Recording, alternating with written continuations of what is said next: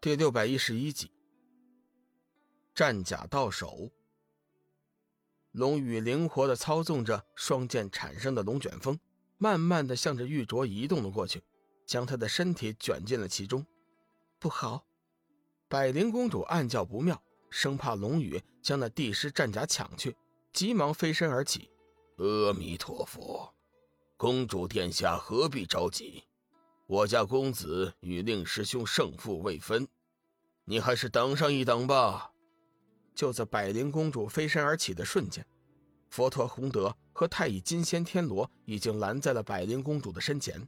与此同时，龙宇手下的其他人马同百灵公主的两拨人马也斗在了一起。退下！你们想造反吗？就算你们不把我放在眼里，难道就不怕我父王日后找你们麻烦吗？百灵公主知道这些人的厉害，只好拿出乱阁阁主来压人。太乙金仙天罗淡淡的说：“乱阁本就是自由之地，今日公主所行之事已经违背了当初阁主的盟誓，即便是阁主亲临，本座也绝对不会退缩。”天罗是位性情中人，既然受了龙宇的恩惠，自然就会全力维护。走开！百灵公主怒喝一声，发出了一道青色的攻击，却不想瞬间就被两人化解，一步也无法前进。玉镯被龙羽卷进龙卷风，转的是天昏地暗，此刻只怕是连东南西北都无法分得清楚了。你奈何不了我，你奈何不了我！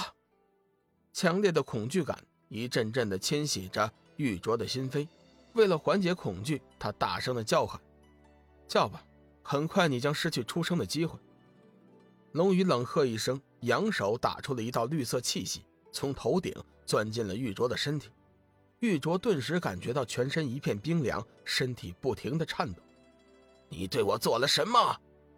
龙宇淡淡一笑，并没有回答，而是操纵着那股生命之气在玉镯的体内四处冲撞，将他的全身筋脉一条条的损坏。时间不大。玉镯已经疼的是死去活来。自从修成散魔之后，数千年以来，玉镯还是第一次感受到肉体传来的痛苦。不要，不要！你放过我，放过我！玉镯修的是魔道，而生命之灵正是魔气的克星，加之当初净水和生命之灵的融合，更加加强了生命之灵的功效，所以玉镯此刻承受着非人的肉体痛苦。交出第十战甲，我会考虑饶你一命。”龙宇面无表情地说道。“不，休休想！我看你是嘴硬还是筋脉硬？”龙宇冷笑一声，继续操纵那股生命之气，加倍地破坏着玉镯体内的筋脉。第十战甲虽然能护得了他的身体，却防御不了来自体内的攻击。玉镯鲜血狂喷，翻身朝后飘飞，玉手挥舞，显得异常的痛苦。求求求求求你停停下来，停下来！我我我受不了了，我受不了了！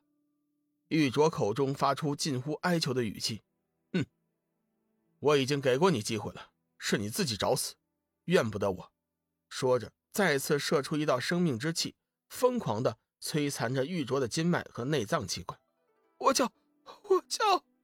玉镯实在是无法忍受那非人的痛苦，只见一道光华闪过。他已经脱下了帝师战甲，帝师战甲一身漆黑，上面散发着一股强大的防御力量。龙宇仔细的观察过之后，右手轻轻一招，已经将帝师战甲收进了储物戒中。百灵眼见无力回天，只好放弃了与天罗洪德的对抗，退到了一边，恨恨的看着龙宇：“放过我，放过我！”玉镯大声叫喊着，声音异常的凄惨。众人听在耳中，个个是心惊胆战。一些散仙甚至认为龙宇下手太过毒辣。战甲到手，玉镯已经是半死之人。龙宇这才收起了双剑，停止了旋风。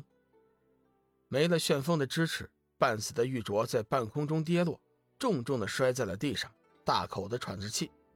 百灵公主大声道：“臭小子，还不把帝师战甲交给我！”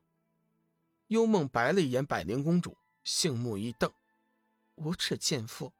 帝师战甲是我家小雨抢来的，现在自然是我们的。凭什么要给你？丑婆娘，没你说话的份儿！百灵公主气的是火冒三丈。贱妇，请你注意点说话的语气，小心我割了你的舌头！